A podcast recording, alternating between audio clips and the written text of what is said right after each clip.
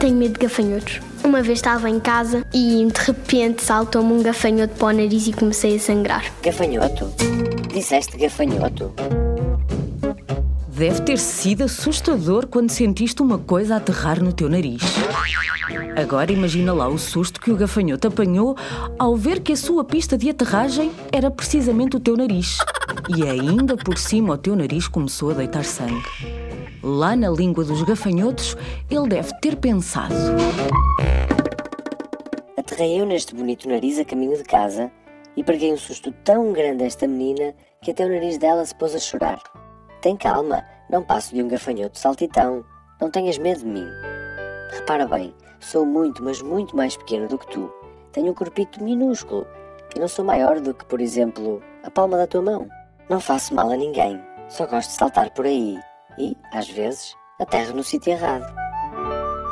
E lá foi ele a saltitar sem querer assustar ninguém. Quando voltares a servir de pista de aterragem para um gafanhoto saltitão, olha-o nos olhos. Vais ver que tem uma cara tão engraçada que não vais aguentar e vais rir à gargalhada. Palavra de zigue-zague.